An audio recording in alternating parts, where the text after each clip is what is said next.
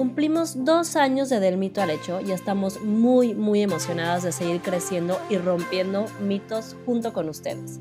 Después de 82 episodios, más de 70 invitados y 3.600 minutos de contenido, hacemos un recuento de algunos de nuestros episodios favoritos. Gracias, gracias por formar parte de esta gran comunidad. Poner el mito sobre la mesa y descubrir las distintas caras de la moneda hasta llegar al hecho. Es un espacio donde dejamos en la puerta los juicios y hablamos abiertamente de temas tabú con los que crecimos social y culturalmente. Somos Natalia Ferriz y Paola Reiner. Este espacio es para ti, para nosotras, para todas las que quieran caminar juntas del mito al hecho. Hola a todas. Tengo que confesar que nuestra invitada la conocí porque la escuché en un podcast y neta, neta me voló la cabeza. A partir de ahí no hice otra cosa más que seguirla en sus redes, perseguirla, hasta que un día me dijo, Nat, me encantaría estar en Del mito al hecho y en lo que sí. Entonces, creo que el tema que vamos a tocar hoy es bastante polémico porque por ahí... Eh, creo que un poquito se pregunta en silencio, pero en realidad se habla poco y se juzga mucho. Ella es fotógrafa, consultora en mejoras de relaciones y observadora social. Además es autora de cinco libros como Atrévete, Volando Alto, Secretos de Corteza, Amores Extra y Extraordinarios y La Verdad y otros mitos donde busca constantemente cuestionar y cuestionarse, además de toda una exploración exhaustiva. Cree en la diversidad, en la libertad del amor y en vivir sin miedo y sin prejuicios. Hoy está Adriana Reiking con nosotros para hablar sobre todos los mitos que guarda la monogamia. Gracias Adriana por estar en Del mito al hecho. La verdad es que hay tantas cosas que hablar de este tema y que preguntarte que ojalá nos dé para este, este episodio, ojalá nos alcance de verdad el tiempo, pero empecemos ahora sí que por el principio, ¿no? O sea, cuando platicamos de esto, Pau y yo, creemos que nuestra cultura abraza que solo sepamos o aceptemos una forma de ver las cosas como culturalmente nos enseñaron, ¿no? Hemos crecido con la idea de que amar es poseer y otros, bueno, otros tantos infinidad de conceptos, ¿no? Primero me gustaría empezar hablando sobre mucho de lo que tú compartes en redes y la postura sobre lo que significa amar y el significado del amor, donde no tiene que ver con una posesión. Qué padre. Bueno, de entrada, yo les quiero agradecer a ustedes haberme invitado. Si tú estás emocionada, yo estoy más, porque a mí me fascina tocar este tema. Me encanta tener una audiencia de mujeres interesadas en escuchar cosas de las cuales nos aferramos y que nos hacen muchísimo daño.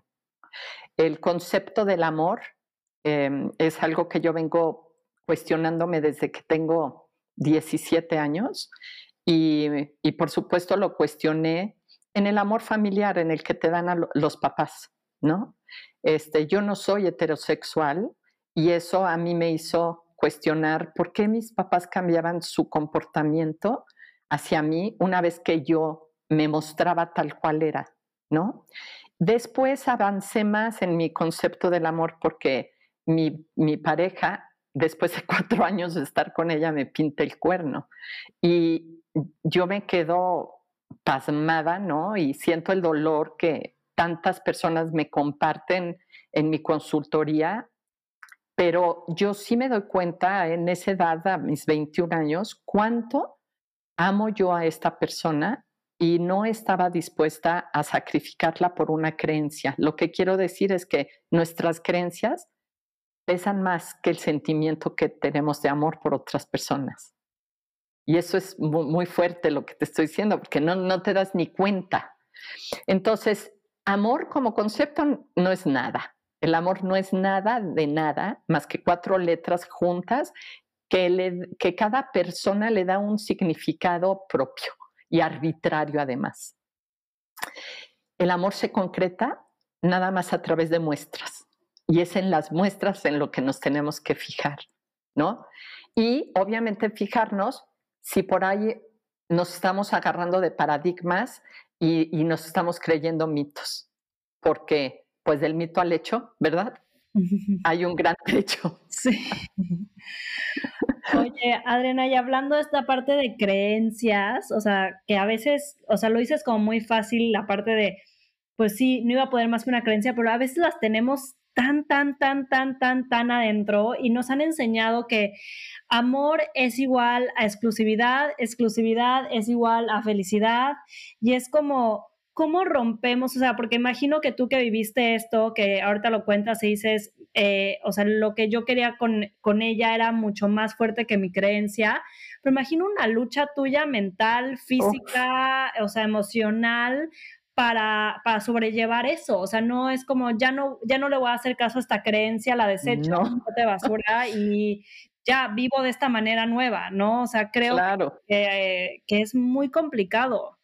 Es un proceso difícil, es un proceso al que muy pocas gentes le quieren entrar porque tiene que ver con dejar todo tu piso. O sea, te mueven el piso.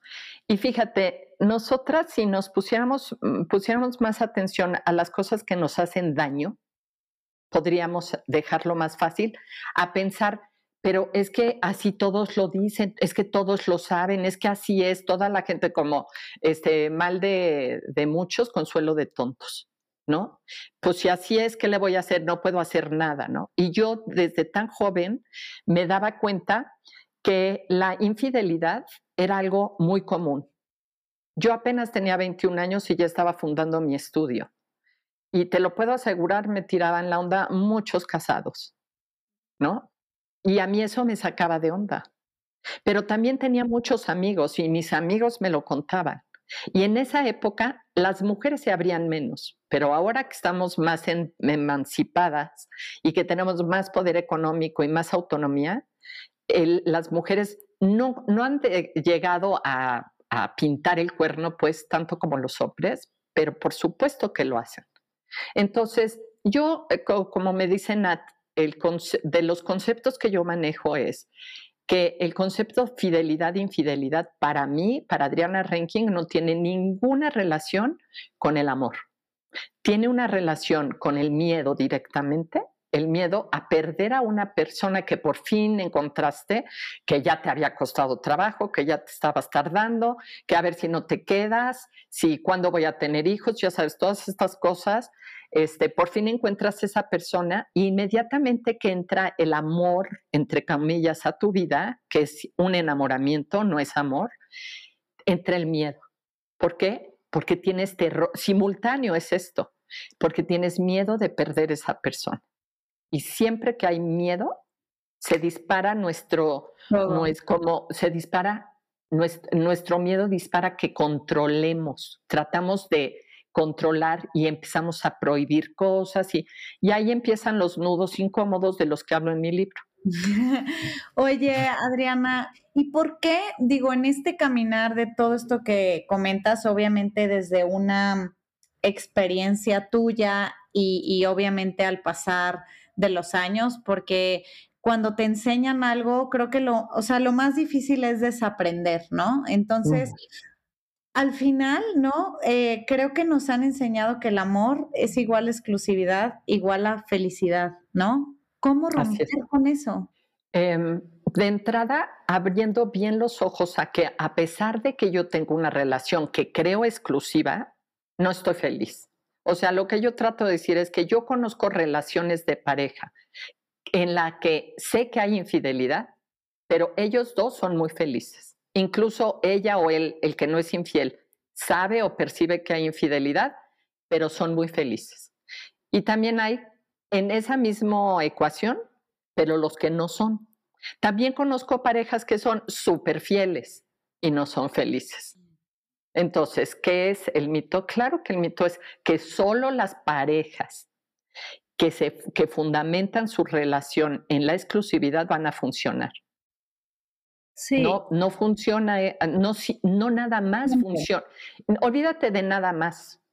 No, la exclusividad es lo último en lo que uno debería de poner la atención. Pero como le ponemos tanta atención por todo, y, te voy a explicar, a todas les voy a explicar desde mi postura lo, por qué le ponemos tanta atención. Uno, porque desde milenios estamos buscando una pareja, pero también un proveedor. Sobre todo si no eres como yo, bisexual, porque en mi pareja primera, que era una mujer, imagíname cómo me quedé yo cuando en lugar de un príncipe azul me aparece una princesa. Y yo dije, ¿what? O sea, ¿quién me va a mantener? ¿Qué, cuál es esto? Y, te estoy hablando de hace 40 años. o hace 38 años, que la cosa de la diversidad y todo esto pues no estaba tan abierto como está ahorita. Claro. Entonces yo me quedé uh, así impactada pero fue mi primera liberación. Es decir, yo no necesito que me mantenga nadie y empecé a ser autónoma. Me decidí a trabajar para tener dinero. Y de, lo, de los primeros que me liberaba no era de, de nadie más que de mis papás, porque ellos mismos que son unas personas, bueno, mi papi ya murió, pero mi mami, que los dos todos saben de mi vida, yo soy un libro abierto, mi hijita lo sabe, mi Mike, que es mi persona favorita y mi esposo, pues obviamente está atrás de mí todo mi proyecto, este, saben todo, ¿sí? ¿Sabes por qué uno? Porque lo vemos, vemos que, tu mamá le dio importancia, tu prima le dio importancia, tu amiga te dice que eres una bruta si te, si te quedas con alguien que ya sabes que besó a alguien más. Y tenemos, porque no, necesitamos sentir que, y nos enseñan que el amor y el sexo siempre van juntos y de la mano. Y, y, y, son dos cosas y dos experiencias totalmente diferentes que vividas juntas, o sea, cuando tienes atracción, cuando hay enamoramiento y hay relación sexual, bueno, te puedes ir al cielo, ¿no? Claro. Pero también te vas al cielo cuando no hay, si lo sabes manejar, pero ahí vienen miles otras creencias y mitos que el sexo sin, sin amor es pura, están jugando conmigo, me están usando, o sea, ¿sí me explico? No es válido. Oye, Adriana, y esta parte de yo también creo que hablando de las creencias y cómo nos han inculcado esta parte de lo que decías, o sea, al final también cuando hablamos de los mitos de lo que de la no exclusividad, o sea, cuando yo pienso en no exclusividad, a lo mejor piensas en que tu güey o, o tu pareja o quien sea se está yendo de que de cama en cama no hay límites, este, nunca llega a dormir, este, a lo mejor sí, una pareja, ay, tengo una relación abierta, y lo primero que piensas dices, no manches, seguro están de que teniendo... Promiscuidad. Sí, exacto, o sea, con todo el mundo, o sea, realmente hay tan poca información de lo que es la no exclusividad y, y, como tú decías, la prima te dice, tus papás te dicen, o sea, como que lo que nos inculcan es tanto a tener una sola pareja y tratar de encontrar este amor eterno y, y no salirnos de ese cuadradito que conocemos, que esa desconocida es como, wow, o sea, la locura. ¿Sabes qué pienso, Pau? O sea, yo no sé si, si esto es una creencia o no, y es o sea, metido en la cabeza de todos, pero sigo viendo a muchísimas personas que sí quieren tener su pareja de vida, porque por más que seamos monógamos por temporadas, porque así es como es el humano, es un monógamo por temporadas, cuatro años y quieren otra cosa, y otros tres, cuatro años y quieren otra cosa. Entonces hay quienes se casan muchas veces, pero tus hijos, los míos y los de todas las personas necesitan por lo menos unos 18 años para que se puedan ir del nido.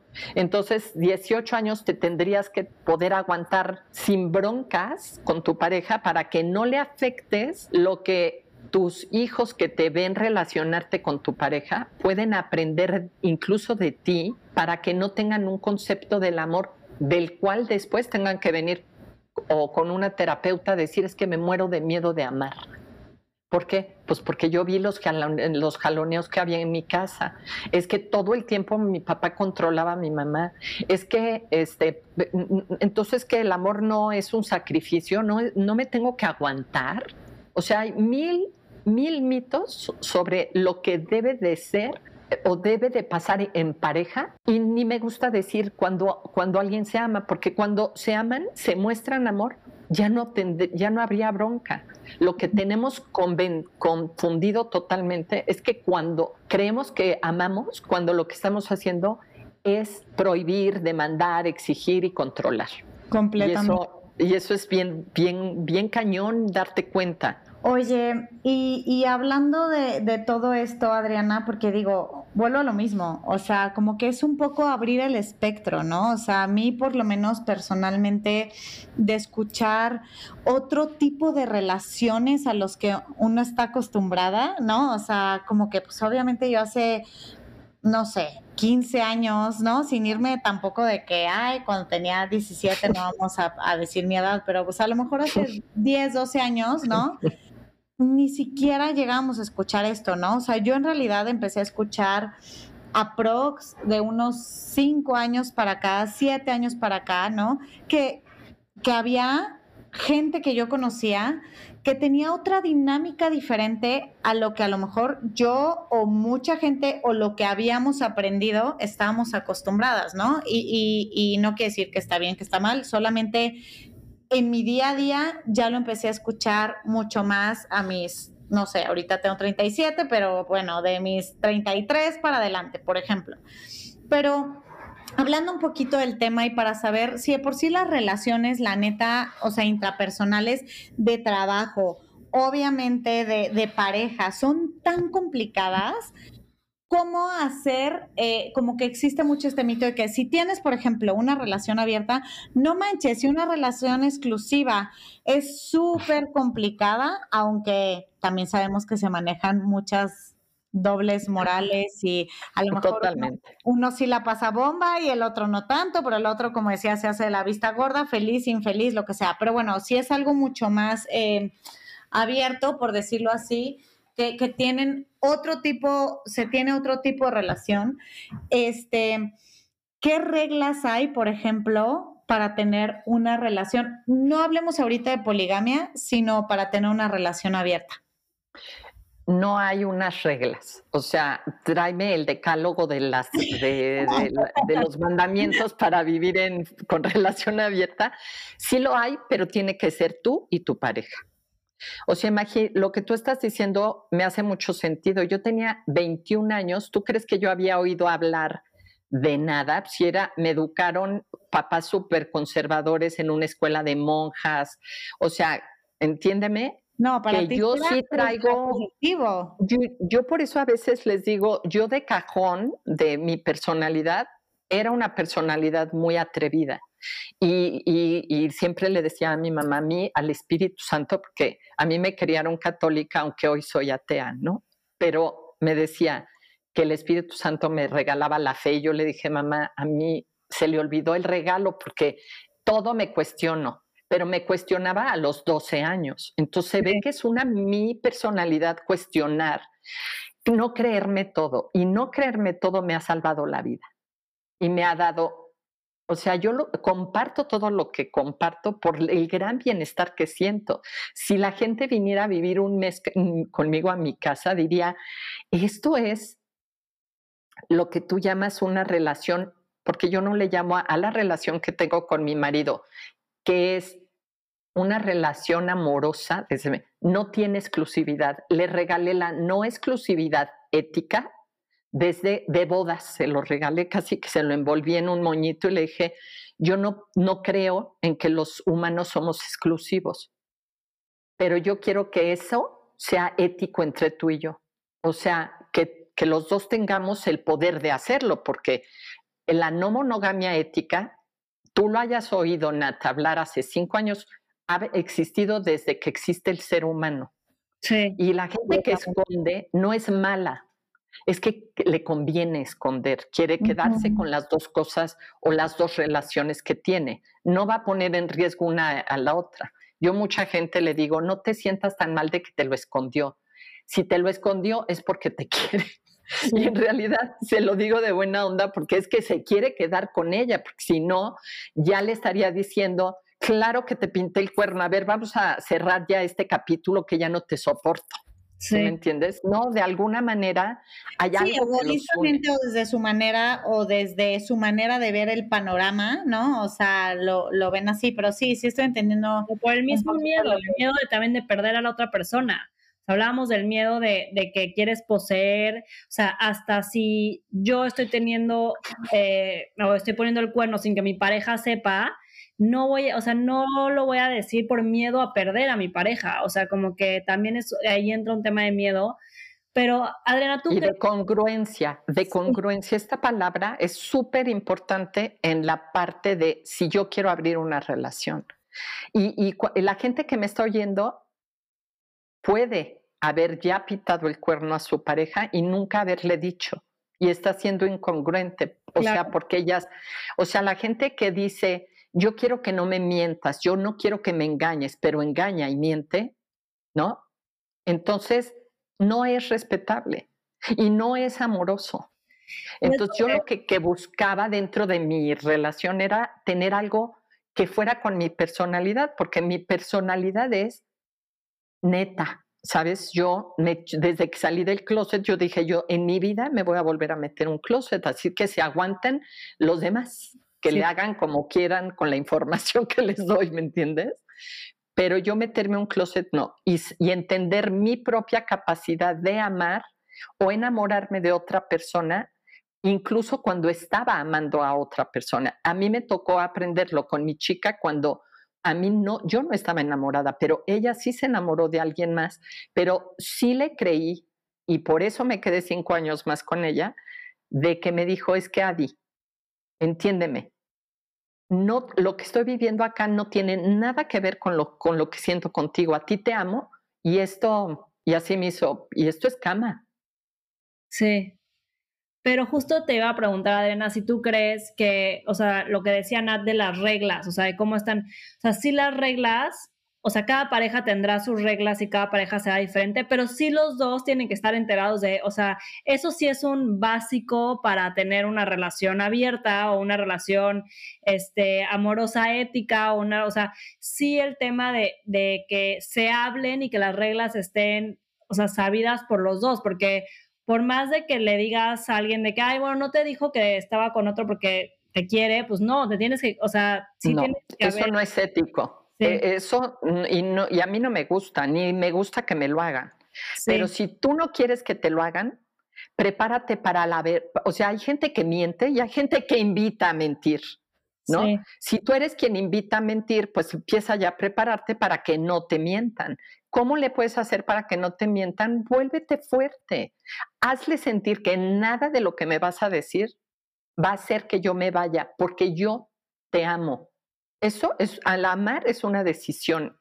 Es algo que tú racionalmente decides después de un enamoramiento, porque el enamoramiento no es racional y no puedes decidir muy claramente, aunque muchísima gente toma decisiones como casarse y así dentro mientras está enamorado, es nefasto porque todavía estás enamorado y tienes esta incapacidad de ver a la persona como es, sino que la ves como tú quieres verla, ¿no? Entonces, amar es mucho más fácil cuando tú pones, preparas el terreno para que la otra persona se atreva a hacer y nadie se va a atrever a hacer si desde el principio agarras y le sueltas 10 reglas para que no te digan la verdad si te acuestas con alguien más, te la corto.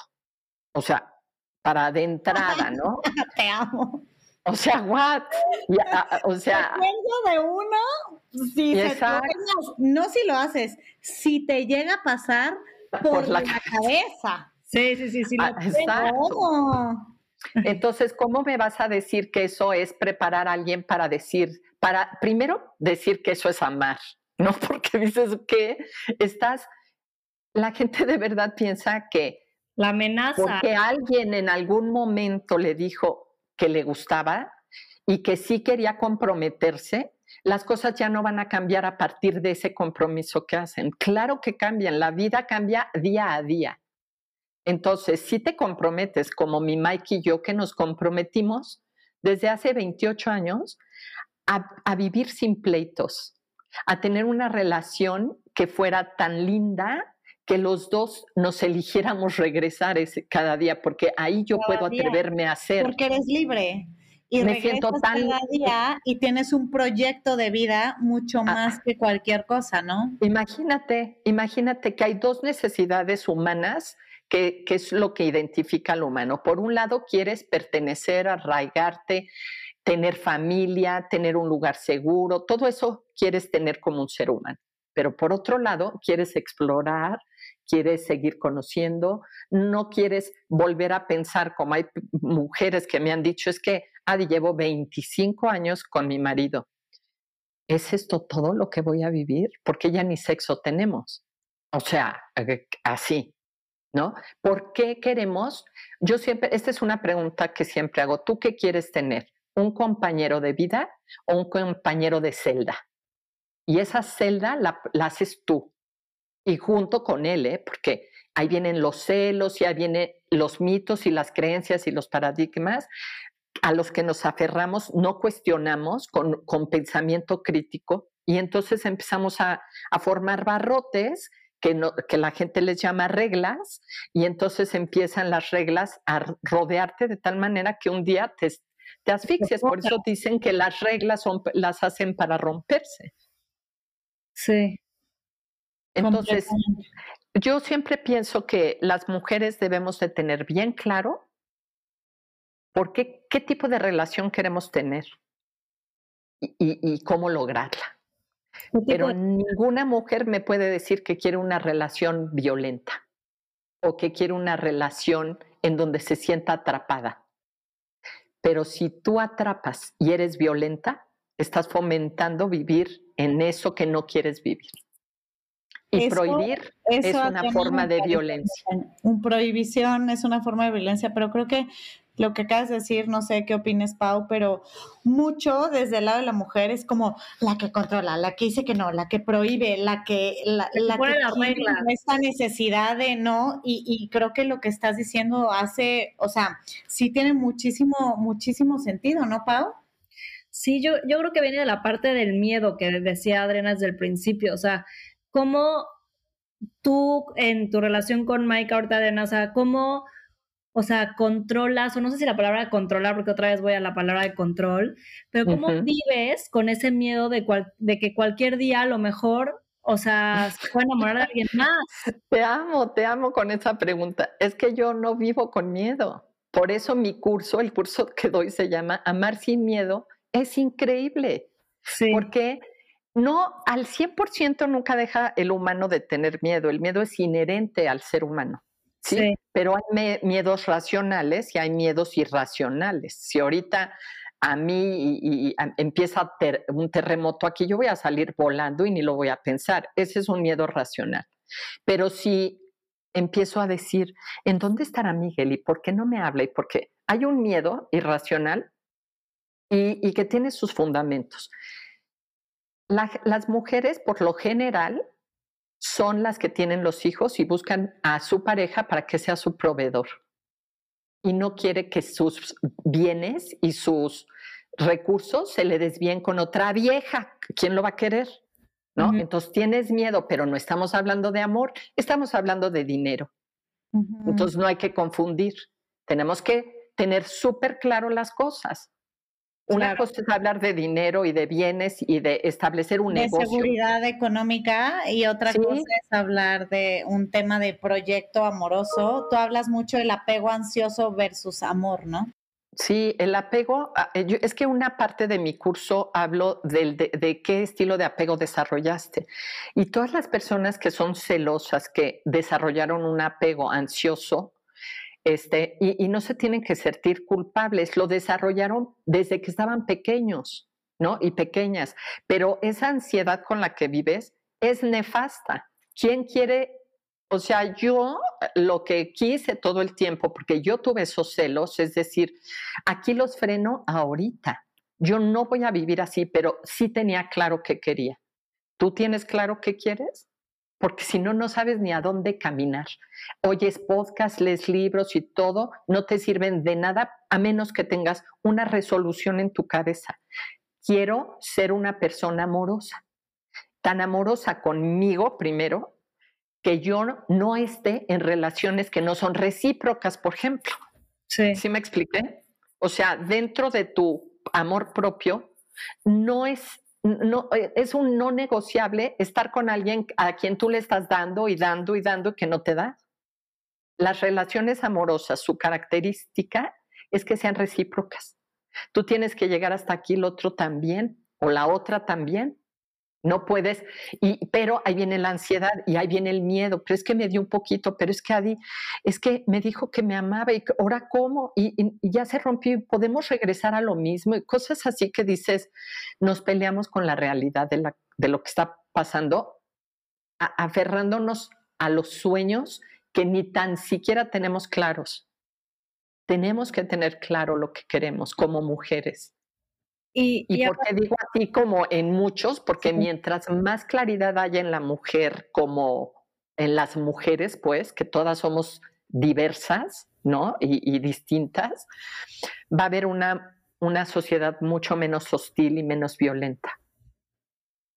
Y Adriana, hablando de la parte de definición que hablabas de definir qué es lo que queremos definir, hablando de lo te decía al principio del episodio, o sea, justo yo te quería preguntar por la falta de información y que segura, seguramente muchas de las que nos escuchan no saben, o sea, ¿cuál es la definición o cómo tú describirías la diferencia entre una relación abierta y poliamor?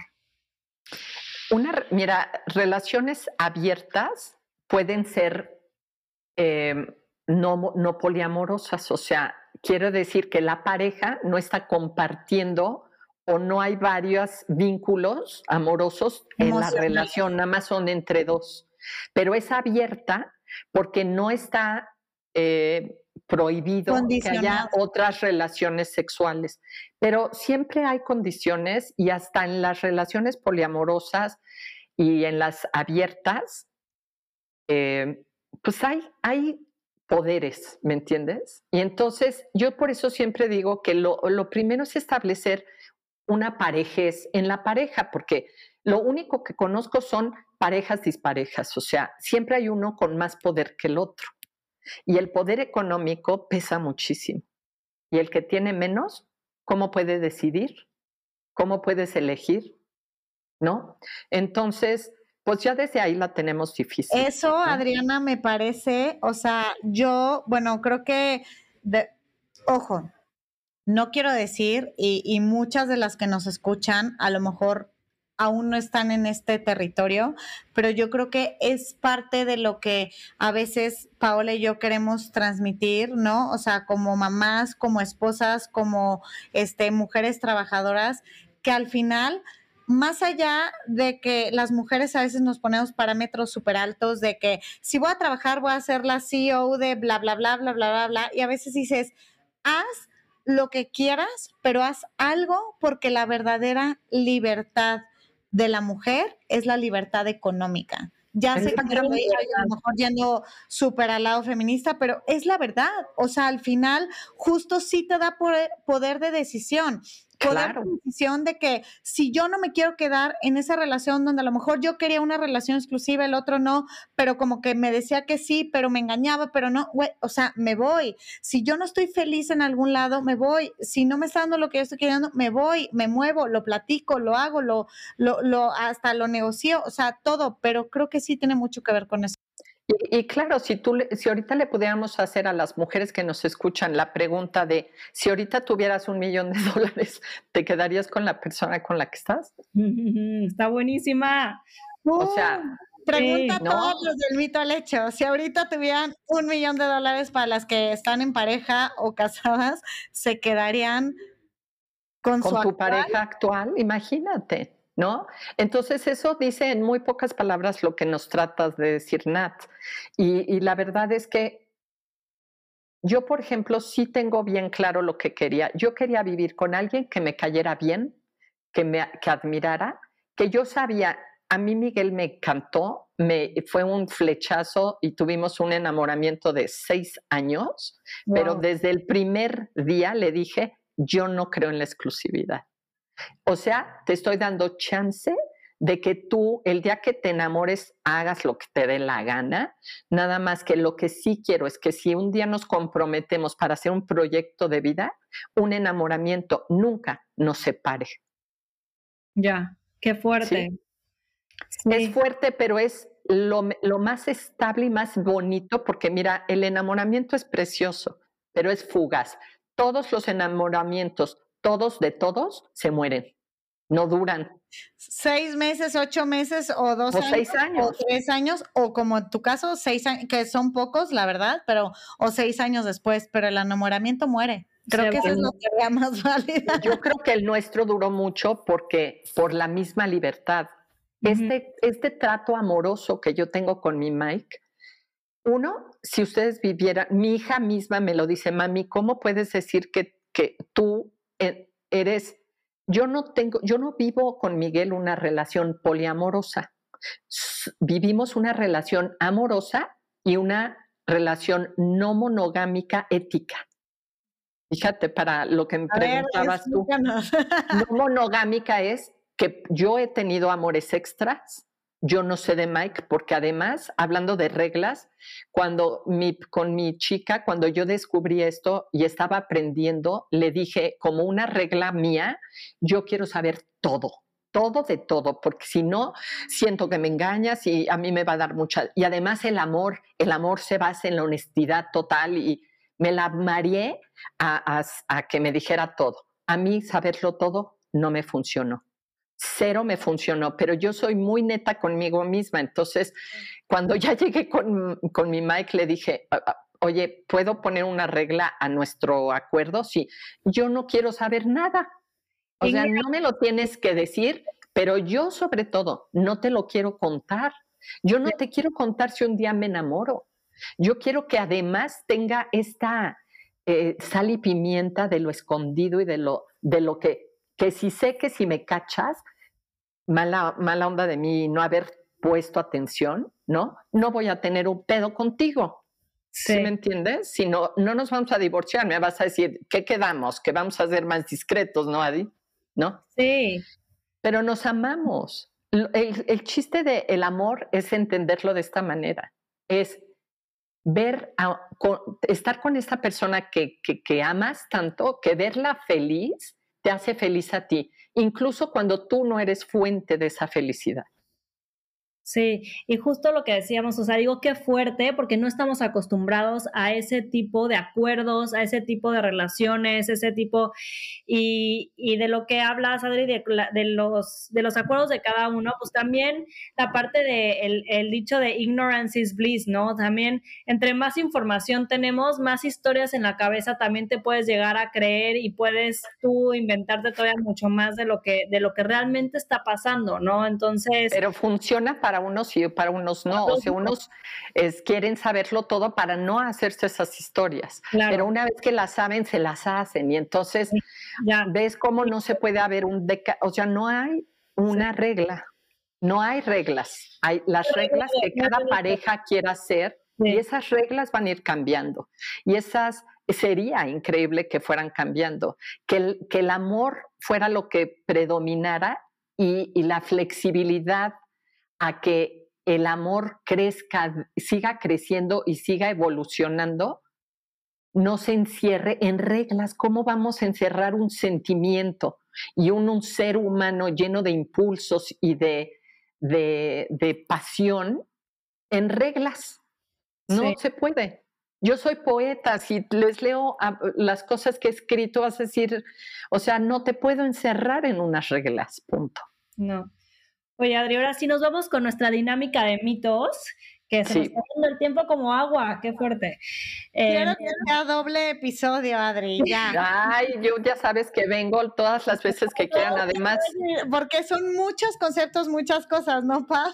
Sí, no, no, no, estoy así de que echando la, la plática súper a gusto, pero a ver, vamos a la, a la dinámica de mitos, que te vamos a decir, Nati y yo, un par de mitos, y aquí puedes decir si el mito es totalmente falso, si tiene a lo mejor algo de verdad o algo que te remite a alguna anécdota, lo que tú quieras. ¿no? Entonces, el mito número uno es, el verdadero amor no se comparte con nadie más. Te voy a decir dos cosas que quiero aclarar para la, la gente que me oye. Para mí hay una cosa que es un paradigma y otra cosa que es un mito. El paradigma, por ejemplo, es que solo las que solo las parejas que fundamentan su relación en exclusividad funcionan. Eso no es un mito, es un paradigma porque te puedo demostrar lo contrario. y, y el mito es algo creíble, ampliamente aceptado, pero no es demostrable. Ahí te va, porque esto que tú me dijiste es un mito, porque el amor verdadero no existe. Tú me vas a describir lo que es amor verdadero, que es un mito, porque no se puede comprobar de ninguna manera, para que yo cambie un comportamiento. Ahí te va un ejemplo. El amor verdadero es solo entre dos personas. la orden escondida de ese mito es quiero exclusividad. ¿Entendiste cómo usamos? ¿Por qué escribí el quinto libro? El quinto libro que escribí se llama La verdad y otros mitos. Y los mitos se usan para controlar a las personas. Sí. Y este mito es un mito contemporáneo, no es un hada o un este, unicornio. No. no. el mito contemporáneo del que estamos hablando es el amor verdadero, que está en la mente de todas las personas. Eso es lo peor. Sí como objetivo máximo de vida. Exacto. La verdad es que nos encanta, de repente, o sea, parte de nuestra misión con este podcast es abrir mucho más todas estas creencias, esta mente de cosas que nos han puesto o nos hemos puesto, ¿no? A lo largo del tiempo y, y poder de repente, puede que no lo quieras hacer tú así y está bien, pero no quiere decir que las otras formas están mal, ¿no? Y eso para mí es como lo más importante. El segundo mito, Adri, es, es más difícil sobrellevar una relación no exclusiva a una exclusiva. Eso es otro mito también. O sea, lo, que te, lo que yo pienso es, las relaciones entre las personas son complicadas, con exclusividad o sin exclusividad. ¿Por qué? Porque te venimos de diferentes historias de vida, porque tu temperamento y el mío son diferentes, porque tus necesidades y las mías no se, no se parecen y porque tus preferencias sexuales y las mías distan mucho de estar parejas. Entonces no tiene nada que ver la exclusividad, sino que las relaciones entre los humanos son difíciles y además están llenas de riesgo. Y además hay otra cosa, en ninguna relación hay seguridad. O sea, nunca vas a tener la seguridad de que se queden contigo. No, no. es un riesgo, punto. Y el último mito, Adri, es no puedes estar enamorado de más de una persona al mismo tiempo. Fíjate que, que creo que es, desde mi punto de vista, es verdad, desde mi punto de vista. Te voy a decir porque yo he estudiado que el enamoramiento, el enamoramiento ¿eh? es una energía concentrada en una sola persona te roba la mente. Pero eso no significa que simultáneamente de que estoy enamorada de ti, te ame a ti. Dije ame. Pero yo, yo, yo, Adriana, nunca he estado enamorada de dos personas simultáneamente, pero he amado a dos mientras estoy enamorada de otra. Ok.